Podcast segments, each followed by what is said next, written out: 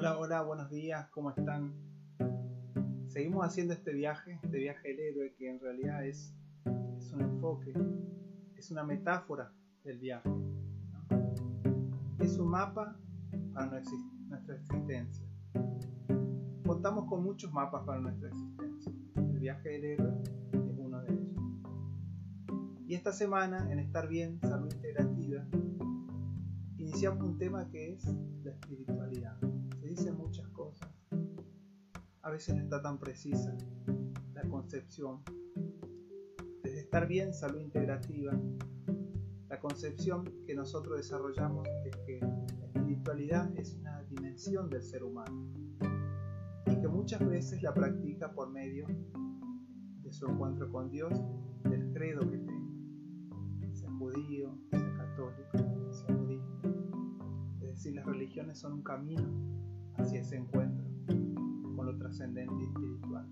Pero es una dimensión que está en el ser humano y que pide ser trabajada, así como trabajamos el cuerpo, trabajamos la mente y la psique, también desarrollamos nuestra dimensión espiritual. Y el viaje del héroe es un mapa existencial hacia ese encuentro por eso que también lo encuadramos dentro de esta dimensión. Hoy la ciencia estudia también la espiritualidad. De hecho se llama el estudio científico de la espiritualidad y tiene como base esto que les comentaba, que todos los seres humanos somos seres espirituales, pero en algunas personas esta dimensión está un poco más acallada que en otras. Vamos a continuar entonces con este viaje del héroe que es el viaje de nuestro día a día, el viaje de las diferentes pruebas que tenemos que enfrentar. Y como les decía, héroe es una posición subjetiva de salir de la zona de confort, como se dice, de salir de la comodidad y de buscar lo que sentimos tiene que ver con nuestro interior, con lo que nos hace bien, con nuestra alegría, con nuestra felicidad. Es por eso que es un plan, un mapa existencial para la vida. Haciendo esta introducción, espero que les, sea útil para comprender que en este momento hay muchos mapas que uno puede desarrollar su, su dimensión espiritual. El viaje del héroe, como les digo, es uno.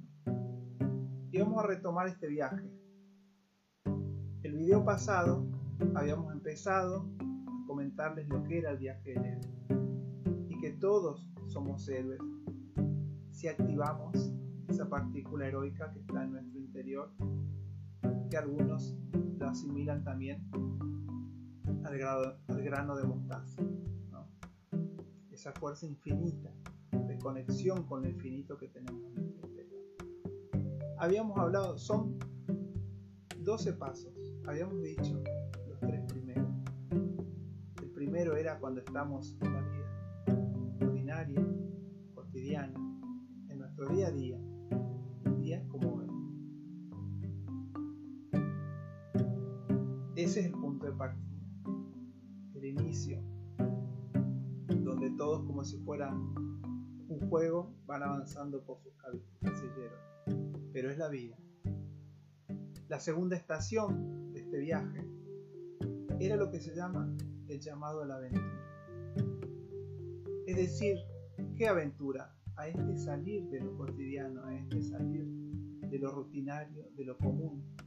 Salir de ser personas comunes en el sentido de cumplir mecánicamente ciertos mandatos y ciertas regulaciones que sentimos que no tienen que ver con nosotros. Por eso el llamado a la aventura empieza con preguntas.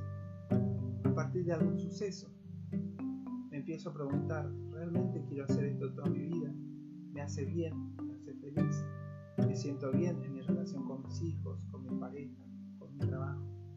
Se van activando preguntas, preguntas en la persona, preguntas interiores. A veces, como siempre digo, viendo una película, tomando un mate, en una charla contigo, con surgen estas preguntas. Estos son llamadores, llamadores hacia la aventura. Esa es la segunda estación del viaje. Empezamos a preguntarnos por el sentido trascendental de la vida. Y el tercer punto, la tercera estación donde quedamos el video pasado, era el rechazo a la aventura. Es decir, empezamos a hacernos preguntas, pero empezamos en algo que tiene de malo la mente si no sabemos educarla, que es automáticamente a respondernos de una forma negativa. Entonces nos decimos, otra vez yo estoy pensando en las nubes, otra vez estoy queriéndome escapar de la realidad, porque en, aparte la realidad, es decir, el, sistema social, vamos a llamar esta realidad que tenemos en ese contexto, nos estimula a tener esa mirada un poco de decir, no, vos, tenés que trabajar toda tu vida, como son tus padres, tu abuelo, tenés que darle eso a tus hijos, a tus nietos. El tema es que el llamado a la aventura no quiere decir descuidar los roles que uno tiene todos los que hacemos este viaje del héroe. Somos hijos, somos hermanos, somos padres, somos profesionales, somos empleados. Estamos pero aceptamos el reto del llamado a la aventura. Entonces, en esta tercera estación muchas personas dejan por esas concepciones negativas o tradicionalistas, rutinarias de lo que es el mundo, su realidad.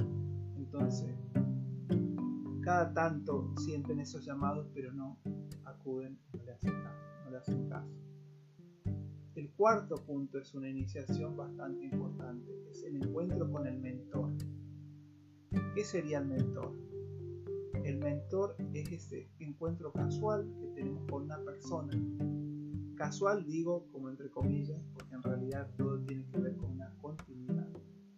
Una persona que nos comenta lo que nosotros estamos sintiendo.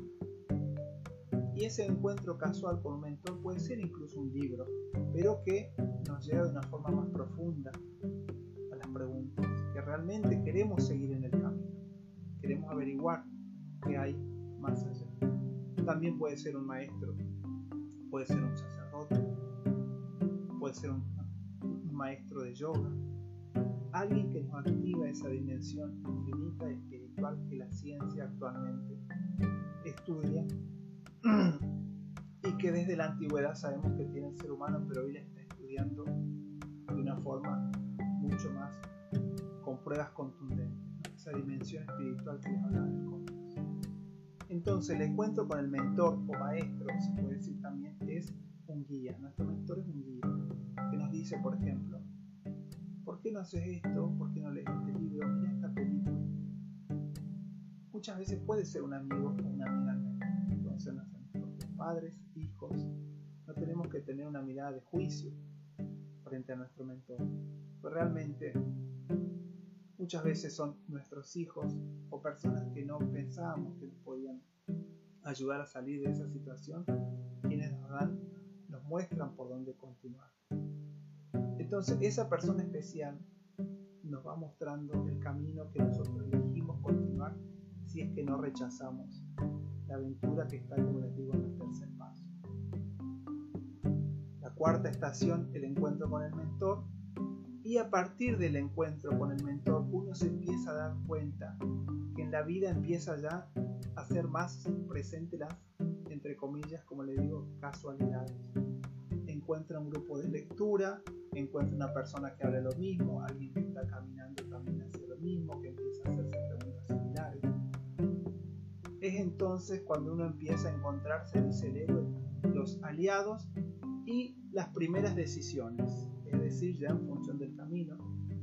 Supónganse, tengo esta persona que me invitó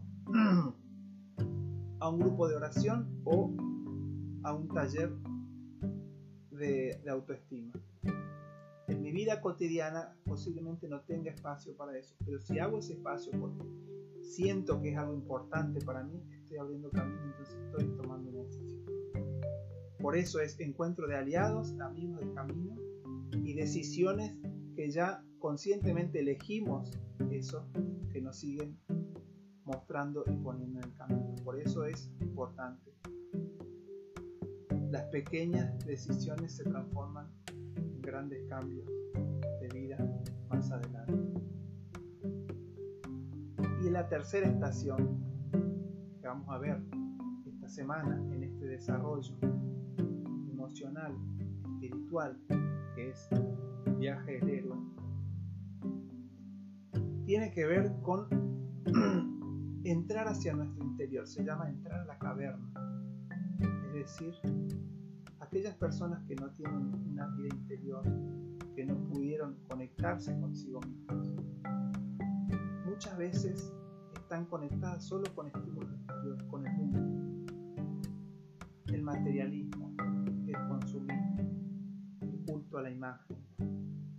Y es por esa conexión con el mundo externo solamente que entra el camino de todas las adicciones.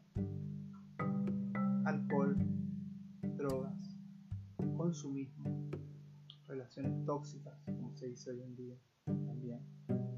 Y el interior está totalmente abandonado porque son personas que huyen de ese interior porque es una tierra baldía, es un vacío. Entonces, por eso, esa caverna, cuando se la empieza a habitar, es como cuando tenemos nuestra habitación o una casa que no es muy linda al comienzo, pero cuando empezamos a hacer acto de presencia, colgar un cuadro, poner una flor, abrir una ventana, limpiar, esa caverna se transforma en nuestro hogar para el viaje. Entonces, fíjense qué importante que esa decisión de ir al interior y trabajar el interior. Muchos maestros le llaman cultivar el jardín interior. Esta es la sexta estación del viaje Pasar tiempo en nuestro interior y no tanto en nuestro exterior. Espero que les sirva, que sean prácticos los ejemplos, nos pueden escribir igualmente si quieren recibir más información, tanto del tema que desarrollo o el que desarrolla José o Nati son temas que nosotros ya nos formamos en nuestro camino, por eso lo explicamos y lo queremos compartir a través de esta página Estar Bien Salud Integrativa, con todo aquel que esté atento su oído al llamado a este camino. Así que bueno, espero que tengan un gran día y que puedan seguir avanzando más allá de las pruebas. Chao, chao.